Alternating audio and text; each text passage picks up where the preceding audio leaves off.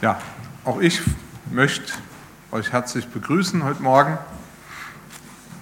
Ich möchte auch noch mal kurz vor der Predigt beten. Vater, und ich danke dir einfach dafür, dass wir jetzt ja, auf dein Wort hören können. Bitte ich darum, dass du uns dein Wort segnest. In Jesu Namen. Amen.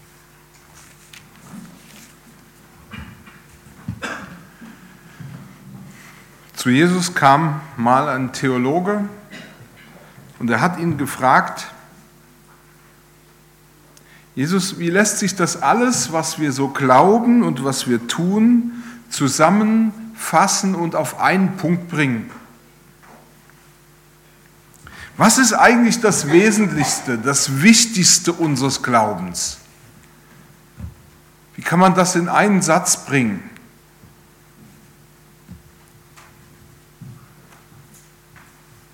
In späteren Jahrhunderten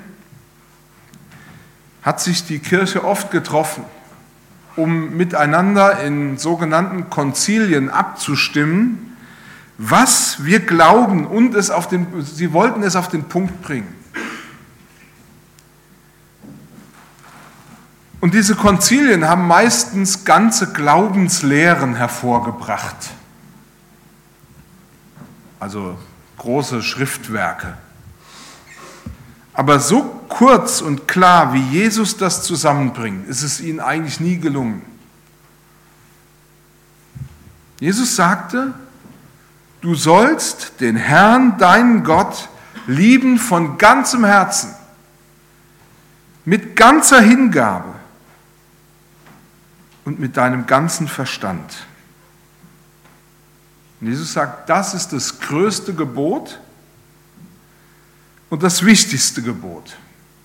Aber es gibt ein zweites und das ist diesem Gebot gleichgestellt. Das hat etwa den gleichen Stellenwert. Und das heißt, liebe deinen Nächsten oder wir würden sagen deinen Mitmenschen. Und jetzt kommt's wie dich selbst. In diesen beiden Grundsätzen ist eigentlich alles gesagt.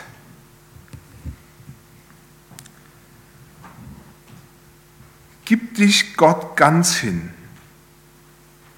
Investiere deine ganze Liebe, zu der du fähig bist, in die Beziehung mit dem lebendigen Gott. Denk über ihn nach. Nutz deine ganze Intelligenz, deine Begabungen, deine Gaben und deine ganze Kraft, um ihn zu lieben und zu ehren.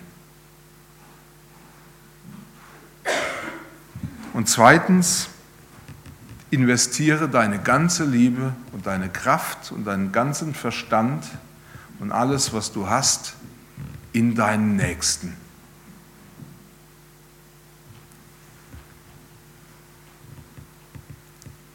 Aber beides, und das ist uns klar, ist und bleibt auf der einen Seite das, was Gott uns aufgetragen hat, was er als das Wichtigste sieht, aber auf der anderen Seite immer auch Herausforderungen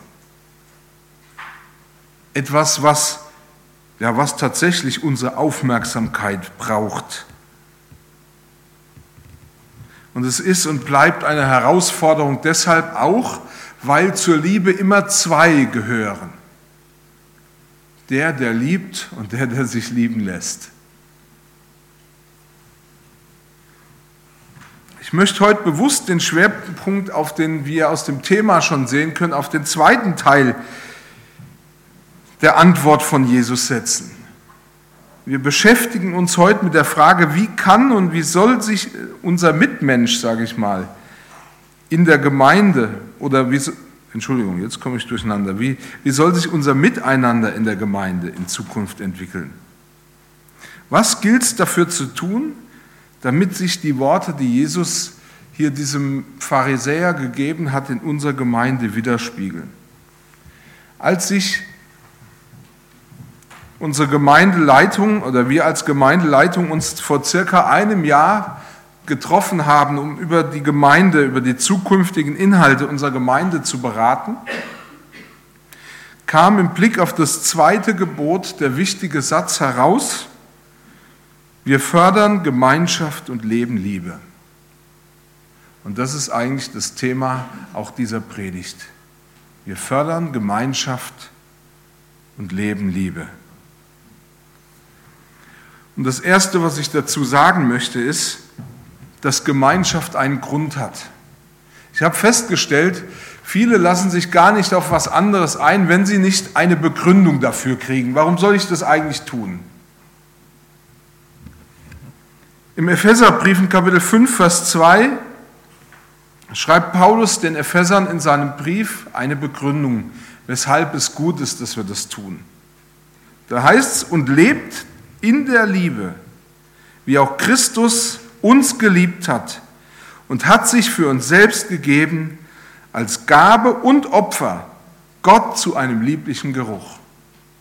Ich finde, das ist eine großartige Begründung, weshalb wir Gemeinde oder Gemeinschaft leben und was es heißt, Liebe zu leben. Jetzt habe ich mir was überlegt. Ich hoffe, dass ich euch damit nicht überfahre. Ich habe mich gefragt, wie wäre es denn, wenn ich euch einfach mal bitte, eurem Nachbarn, so etwa in, einer, in der Kürze der Zeit, also möglichst in einer Minute, erklärt, was Liebe ist. Ja? Also, ich gebe euch jetzt eine Minute Zeit. Erklär doch bitte mal deinem Nachbarn, der neben dir sitzt, was Liebe ist.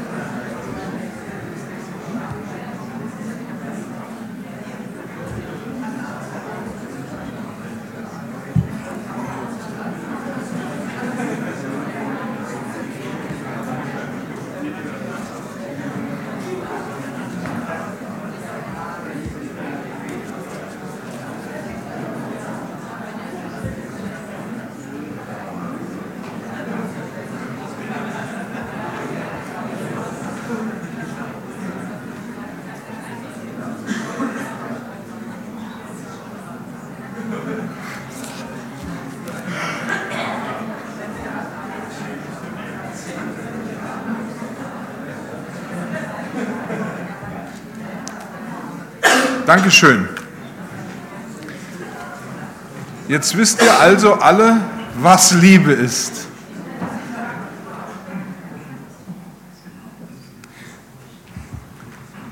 Für viele von uns ist Liebe möglicherweise nur eine Vokabel.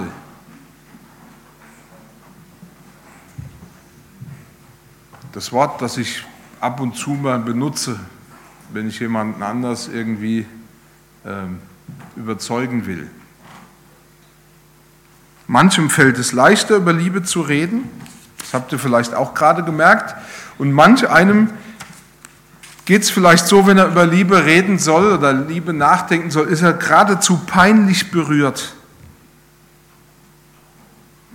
Vielleicht bist du gerade eben auf deinem Stuhl gesessen und es war dir total unangenehm, über Liebe zu sprechen.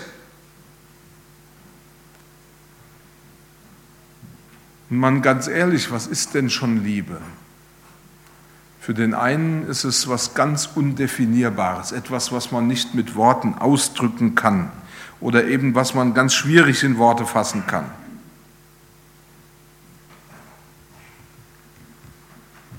Der nächste findet, dass Liebe mehr eine philosophische Größe darstellt. Da kann man lange drüber nachdenken und viele Gedanken hegen und bis in die Tiefe hinein vordringen.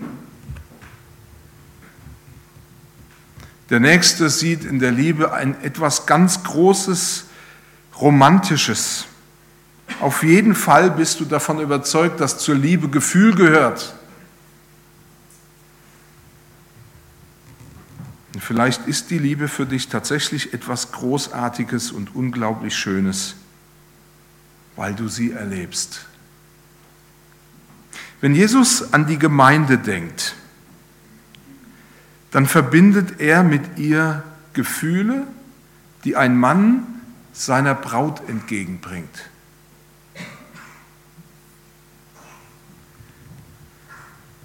Und Paulus unterstreicht, die Liebe, die Jesus für die Gemeinde hat, ist praktisch zu sehen. Jesus hat sich selbst für seine Gemeinde hingegeben. Daran sehen wir, dass es eben nicht nur ein großartiges Gefühl ist, sondern dass es eine Konsequenz nach sich zieht. Jesus hat sich selbst für seine Gemeinde hingegeben. Die Menschen, die zur Gemeinde gehören, müssen eigentlich nie lange darüber nachdenken, woran sie die Liebe von Jesus Christus für die Gemeinde erkennen. Warum müssen sie das nicht? Weil diese Liebe am deutlichsten am Kreuz sichtbar wird.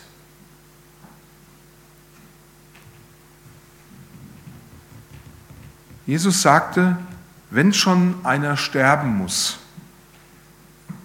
damit Schuld und Sünde im Leben eines Menschen ihre Kraft verlieren, dann mache ich es. Wenn der Mensch nur die Möglichkeit hat, mit dem Vater, dem lebendigen Gott in Kontakt zu kommen, wenn jemand für die Schuld bezahlt, dann bezahle ich. Wenn du das Neue Testament liest, wirst du entdecken, dass Jesus einmal vielleicht kurz darüber nachgedacht hat, ob es eine Alternative gibt, ob er diesen Weg äh, sich sparen kann.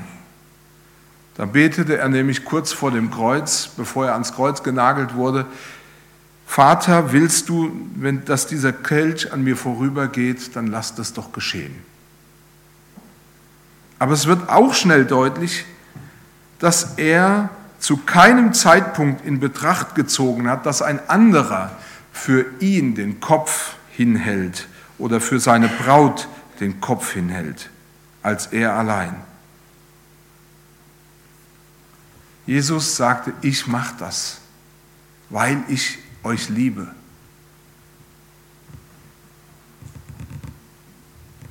Und bei Jesus lernen wir, Liebe ist ein Gefühl, das eine klare Konsequenz nach sich zieht. Und schon deshalb haben wir einen unglaublich, ja, ja, haben wir einen, einen, einen unglaublich guten Grund, weshalb wir sonntags morgens zusammenkommen, weshalb wir uns als Gemeinde verstehen. Weil Jesus uns liebt und weil er es sichtbar getan hat. Ich weiß, mit der Konsequenz und mit der Liebe ist es manchmal so eine Sache. Meine Frau kann das bestätigen. Ich habe in Krefeld mal in der Zeitung eine Anzeige gelesen. Ich konnte es erst nicht glauben, dass sowas in der Zeitung steht. Da hat eine äh, Person in den Kontaktanzeigen oder in den äh, Familienanzeigen Folgendes geschrieben. Seit 1985 kennen wir uns schon. Seit 1989 sind wir verlobt. Jetzt haben wir 1996 nun heirate mich doch endlich.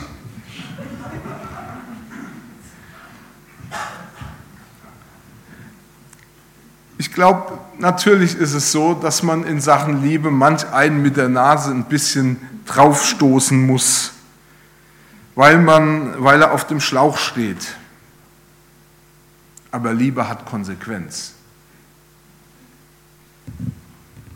In Epheser 4, Vers 15 macht Paulus klar, Jesus ist mit der Gemeinde unzertrennlich verbunden. Genauso wie der Kopf mit dem übrigen Körper. Und Jesus sagt, am wohlsten fühle ich mich, wenn es dem Körper, wenn es der Gemeinde gut geht. Wenn wir also über eine Begründung nachdenken, was der Grund für die Existenz von uns als Gemeinde ist, dann können wir das klar benennen. Die Liebe, die Jesus Christus zur Gemeinde und damit zu jedem Einzelnen, zu dir hat.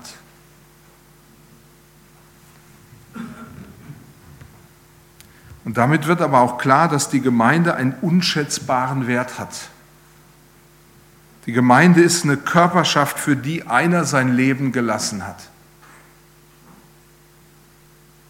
Und wenn nun Jesus der Gemeinde diesen großen Wert verleiht, ich glaube, wie viel mehr ist die Gemeinde herausgefordert, sind wir herausgefordert, das auch ernst zu nehmen.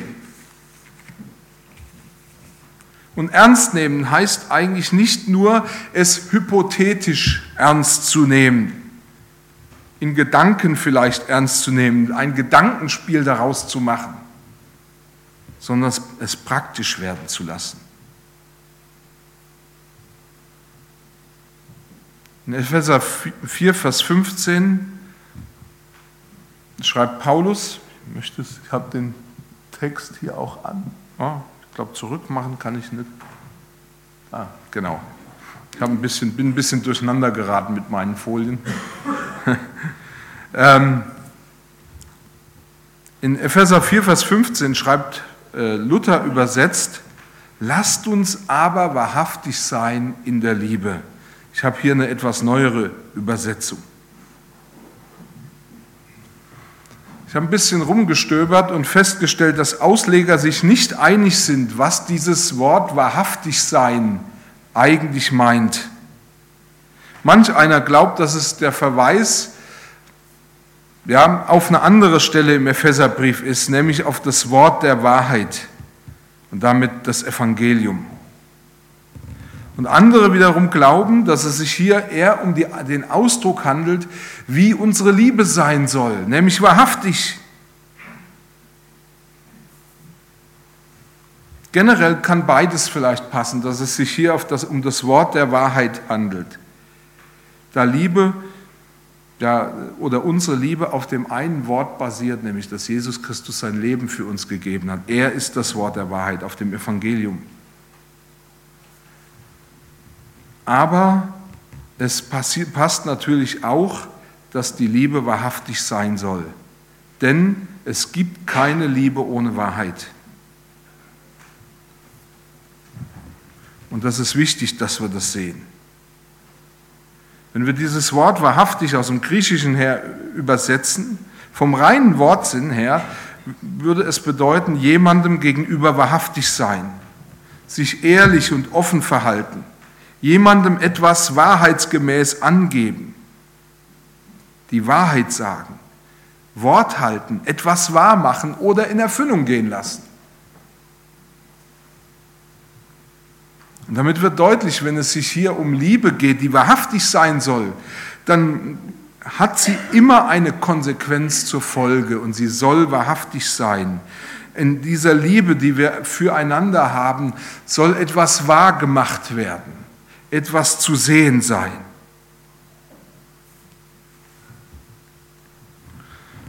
Ein Ausleger hat geschrieben, hier gehört Praxis und Erkenntnis zusammen.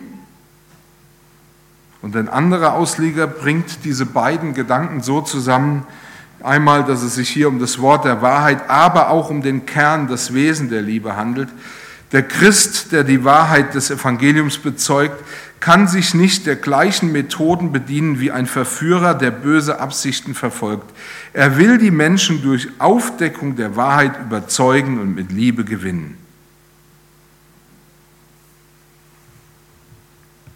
Es ist beachtlich, dass dieses die Wahrheit in Liebe sagen eigentlich auf die ganze Gemeinde bezogen ist.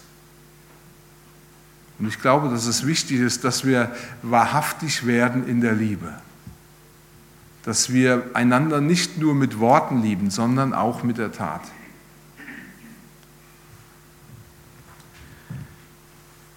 Ich möchte noch ein zweites sagen, einen zweiten Gedanken.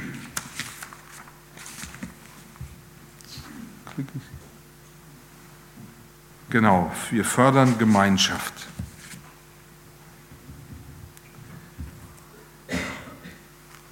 Da heißt es, in Epheser 4, Vers 15 und 16, stattdessen sollen wir in einem Geist der Liebe an der Wahrheit festhalten, damit wir im Glauben wachsen und in jeder Hinsicht mehr und mehr dem ähnlich werden, der das Haupt ist, Christus. Ihm verdankt der Leib sein Wachstum. Mit Hilfe all der verschiedenen Gelenke ist er zusammengefügt, durch sie wird er zusammengehalten und gestützt. Und jeder einzelne Körperteil leistet seinen Beitrag entsprechend der ihm zugewiesenen Aufgabe. So wächst der Leib heran und wird durch die Liebe aufgebaut. Ich glaube, es klingt, der Sven hat es am Anfang schon ein bisschen hingedeutet, für manch einen recht hochgestochen und übertrieben. Wir fördern Gemeinschaft und leben Liebe. Aber wir müssen wissen, dass das zutiefst dem entspricht, was Jesus Christus für die Gemeinde und für uns will.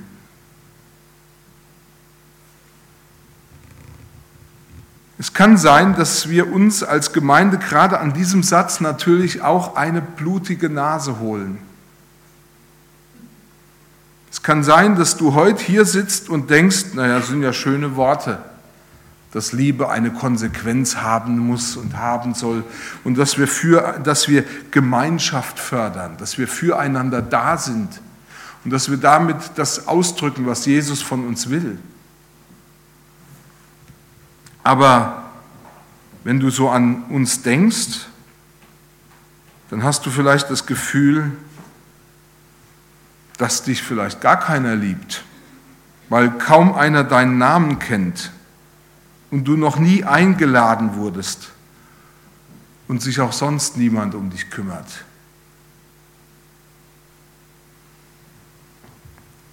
Vor kurzem hatte ich ein längeres Gespräch in dem mir erzählt wurde, wir sind jetzt schon ziemlich lange da in unserer Gemeinde hier, aber wir finden keinen Anschluss.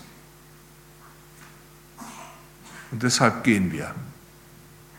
Das hat mich sehr betroffen gemacht und sehr bewegt, weil es irgendwie zeigt, dass das, was Jesus von uns will, dass wir Gemeinschaft leben, Gemeinschaft fördern und Liebe leben, oder wie er das diesem Pharisäer gesagt hat, liebe deinen Nächsten wie dich selbst, dass wir da echt noch ganz viel Luft nach oben haben. Ich habe das in einem anderen Kreis erzählt, weil mich das so bewegt hat. Und dann sagt tatsächlich auch dort eine Person, mir geht es ganz genauso.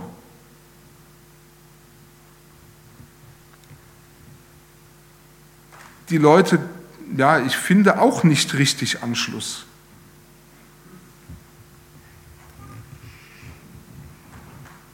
Ich entdecke, dass wir manchmal so um die richtige Glaubensüberzeugung ringen, dass ich selber so darum kämpfe, in der richtigen Art zu glauben, dass ich darüber meinen Nächsten und meine Nächste vergesse.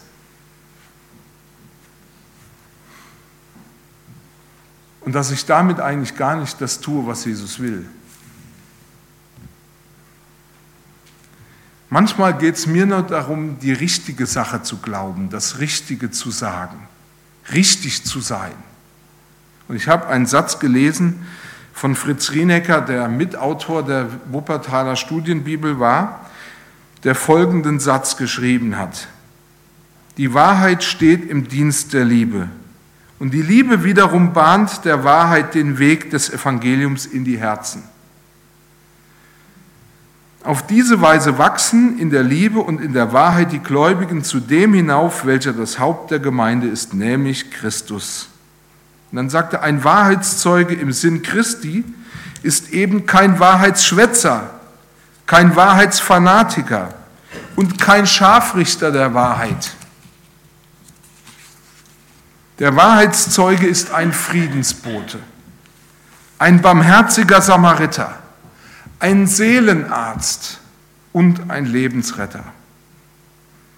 Und dann verweist er auf Hiob, der ja, sein Leid mit seinen Freunden teilen wollte und schreibt, Hiobs Freunde schlugen schonungslos mit der Wahrheit wie mit einem Dreschflegel auf Hiobs kranke Seele ein so dass er in der Qual dieser Wahrheitsfanatiker ausrief, Schwätzer sind meine Freunde. Hinauf zu Gott tränt mein Auge. Vielleicht denkst du, Gemeinde, da geht es in erster Linie um Gott und natürlich um Jesus und um die wahrhaftige und richtige Lehre.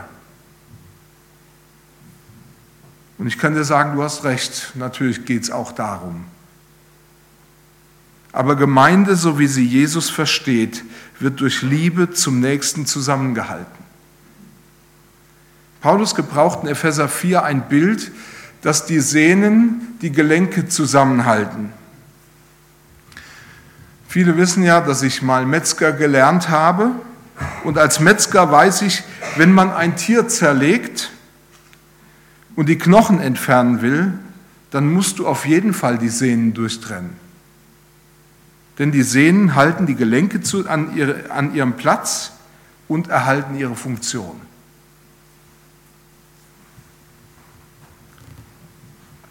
Und genauso ist die Liebe wichtig für uns. Sie ist die Liebe zueinander von elementarer Wichtigkeit, denn sie ist es, die uns zusammenhält und dabei hilft, dass wir gut funktionieren als Gemeinde. Ich möchte jetzt noch vier kurze Tipps geben, wie wir unsere Gemeinschaft verbessern können. Ich würde mich sehr freuen, wenn wir diese Schritte für unsere Gemeinde als verbindlich ansehen können. Das Erste, was ich dazu sagen möchte. Oh, nee, jetzt bin ich ja hier schon wieder. Ah, gut. Ich dachte, ich hätte das eigentlich drauf, aber gut. Da ist es. Super. Der erste Schritt, vermeide Geschwätz. Der zweite Schritt, gewöhne dir ab, deine Gefühle vor anderen zu verbergen. Der Schritt, dritte Schritt, sprich aus, was du von anderen erwartest. Und der vierte Schritt, freu dich mit anderen und gib ihnen Anteil an deiner Freude. Das erste, vermeide Geschwätz. Was ist damit gemeint? Ich habe den Satz gelesen, Geschwätz ist jedes Wort, das nicht durch Liebe motiviert ist. Dabei spielt es keine Rolle, ob es sich um triviales Stammtischgequatsche handelt oder um Witze, mit denen ich mich in Szene setzen will oder eben um liebloses Gerede über andere Menschen oder um gelehrte theologische Worte, mit denen ich Eindruck schinden will. Also vermeide Geschwätz. Fang an, Gutes zu reden. David hat mal einen ganzen Psalm zu diesem Thema geschrieben. Der Psalm 133 ist relativ kurz geraten, aber doch wichtig, da sagt er, siehe, wie fein und lieblich ist's, wenn Brüder einträchtig beieinander wohnen. Es ist wie das Salböl auf dem Haupte Aarons, das herabfließt in sein Bart, das herabfließt zum Zaum seines Kleides, wie der Tau, der vom Hermon herabfällt auf die Berge Zions, denn dort verheißt der Herr Segen und Leben in Ewigkeit. Es soll eigentlich so sein, dass das, was wir miteinander erleben, eine Wohltat ist. Dass es gut ist, miteinander zu sein. Dass es dich keine Überwindung kostet, heute Morgen oder in Zukunft in Gottesdienste herzukommen. Weil du weißt, hier wirst du beschenkt und hier triffst du Brüder und Schwestern, mit denen du reden kannst ich wünsche mir, dass es in unserer Gemeinde zu einer Atmosphäre kommt, die dadurch heraussticht. Hier reden, Leute miteinander, aber sie schwätzen nicht übereinander. Möchte das Zweite nochmal erwähnen. Gewöhn dir ab, deine Gefühle vor anderen zu verbergen. Als ich ähm, von meiner Mediatorengruppe verabschiedet wurde, bevor ich hierher kam, also bevor wir hierher gezogen waren, war ich in einem äh, Verein für Mediatoren, also Leute, die außergerichtliche Streitbeilegung machen. Da bekam ich ein Buch geschenkt mit dem äh, Titel äh, Menschen lesen. Also da geht es in diesem Buch darum, dass man Menschen lesen kann, so wie man ein Buch liest. Und in diesem Buch schildert ein FBI-Agent, wie man Körpersprache entschlüsselt.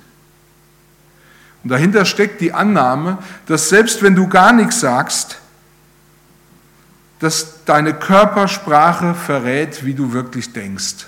und was für ein Mensch du bist. Dieser FBI-Agent sagt, das lässt sich nicht verbergen.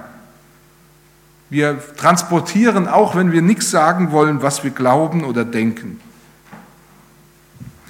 Jetzt bin ich mir relativ sicher, dass keiner von uns ausgeforscht oder durchschaut werden will. Niemand von uns will hierher kommen und das Gefühl haben, ich stehe hier vorne und lese euch. Ja? Und das kann ich gut verstehen, weil ich will das auch nicht. Aber die andere Seite ist, wir sind manchmal so sehr damit beschäftigt, zu verbergen, was uns wirklich beschäftigt, dass wir ja, einander gar nicht mehr nahe kommen. Und es ist klar, wenn ich mich immer versuche zu verbergen und möglichst anonym bleiben will, dann geschehen zwei Dinge. Einmal, ich wirke irgendwo nicht echt. Wenn ich über Liebe rede und will dir aber verbergen, dass du meine Liebe entdeckst, dann bin ich nicht echt. Und das Zweite ist, wenn ich meine Gefühle verberge, verhindere ich, dass mir jemand näher kommt. Und dann bleibe ich allein. Also es ist wichtig, dass wir lernen, ein Klima der Offenheit miteinander zu haben. Dass wir darauf schauen, dass wir, dass wir hierher kommen können und uns wie zu Hause fühlen. Gemeinde ist nicht der Ort, ja, wo du ja, in ein Minenfeld gerätst oder von lauter Fettnäpfchen umgeben bist, sondern ein Ort, in dem du ankommen sollst und offen sein darfst.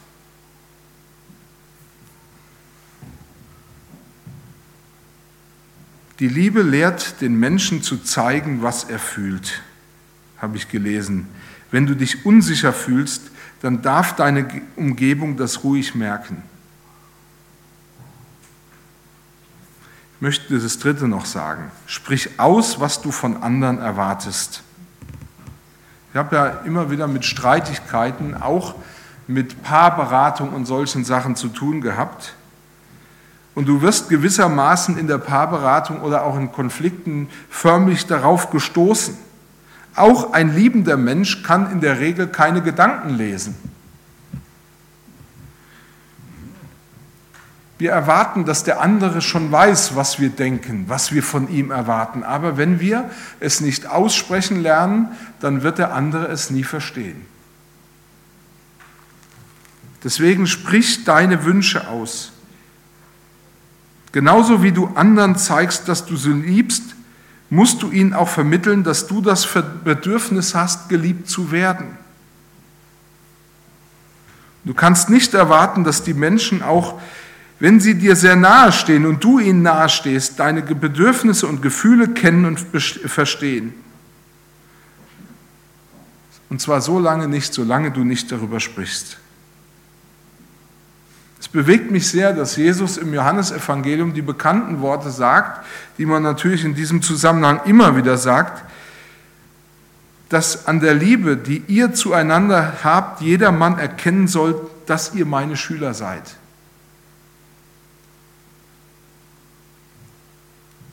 Und es ist doch klar, wenn ich mich nicht mitteile, mich verweigere, dann ist offensichtlich von der Liebe, die Jesus hat, nichts zu sehen und dann muss ich noch viel lernen. Möchte noch ein letztes sagen. Freu dich mit den anderen und gib Anteil an deiner Freude. Zu lieben bedeutet, die Freude mit anderen zu teilen. Mitfreude am Glück des anderen erscheint meist als ein wirkliches Zeichen von Liebe. Auch hier habe ich folgenden Satz gelesen. Da hat jemand geschrieben, es geschieht relativ häufig, dass ein Mensch, dem es schlecht geht, andere Menschen findet, die sich um ihn kümmern. Ich hoffe, dass das so ist.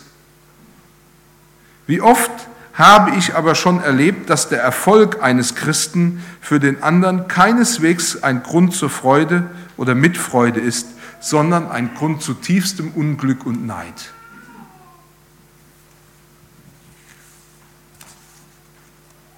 Und ich merke, dass das eine genauso wichtig ist wie das andere. Dass ich zeige, dass es mir schlecht geht und dass ich zeige, dass ich Hilfe brauche, genauso wie dass ich zeigen darf, dass ich etwas habe, worüber ich mich freuen kann. Wenn mich mein Chef gelobt hat oder etwas gut gelungen ist. Ich wünsche mir sehr, dass wir als Gemeinde an dem Punkt zusammenwachsen und wirklich anfangen, Liebe zu leben dass wir nicht dem anderen per Definition unterstellen, wenn er sich freut oder ihm was gut gelingt, auch wenn er zum Beispiel hier gut Klavier spielt oder irgendwas, dass wir ihm nicht unterstellen, dass er sich nur selber äh, produzieren oder selber in den Mittelpunkt stellen will, sondern dass wir uns mit ihm freuen, dass Gott ihm Gaben gegeben hat, die er hier ausdrücken darf zur Ehre seines Gottes. Und zur Freude für uns.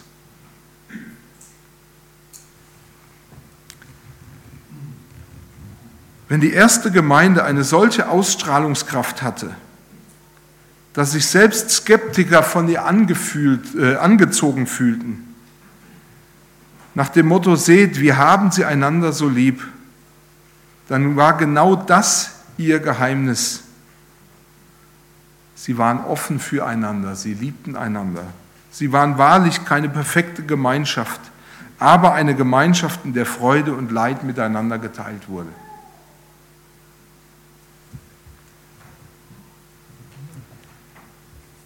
Ich bin jetzt am Schluss dieser Predigt. Ich möchte euch diese Punkte noch einmal wiederholen. Vermeide Geschwätz, gewöhn dir ab, deine Gefühle vor anderen zu verbergen Sprich aus, was du von anderen erwartest und freu dich mit anderen und gib Anteil an deiner Freude. Und jetzt findet ihr neben eurem Stuhl oder eurer Reihe findet ihr ein paar Zettel und Stifte. Wir möchten, dass Liebe gelebt wird in unserer Gemeinde. Und deshalb sollen diese Zettel dir die Möglichkeit geben, und ich möchte es kurz erklären, was wir vorhaben,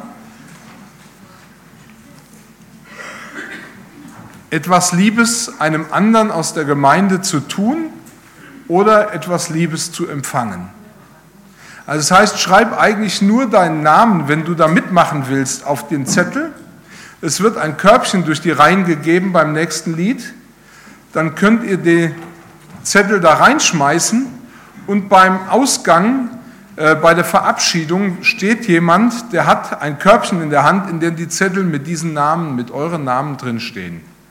Und ich würde mich sehr freuen, wenn ihr diese Zettel zieht und dann in der nächsten Woche dieser Person, dessen Name ihr gezogen habt, etwas Liebes tut oder wenigstens für sie betet.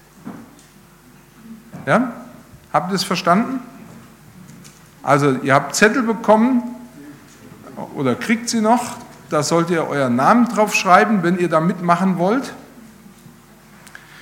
Und beim Ausgang geht es darum, dass ihr wieder einen Namen rauszieht und für diese Person, dessen Name darauf steht, dass ihr für diese Person betet und dass ihr für sie etwas Liebes tut.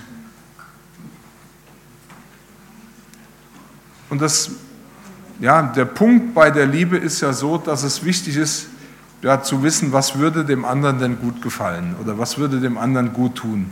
Deswegen ist es vielleicht sogar auch ein Grund, auf den Nächsten zuzugehen und zu sagen, du, ich habe deinen Zettel gezogen. Gibt es irgendwas Tolles, was ich dir tun kann?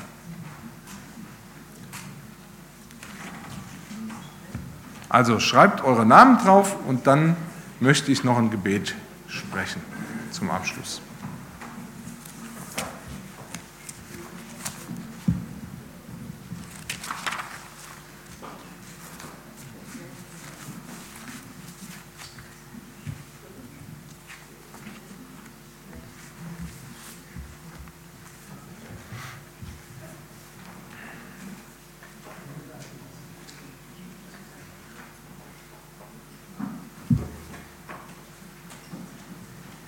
Gut, ich möchte jetzt noch beten und dann könnt ihr den Zettel, während wir das, nächste, das letzte Lied singen, dann in das Körbchen werfen. Herr Jesus, Du selber hast dich für uns hingegeben.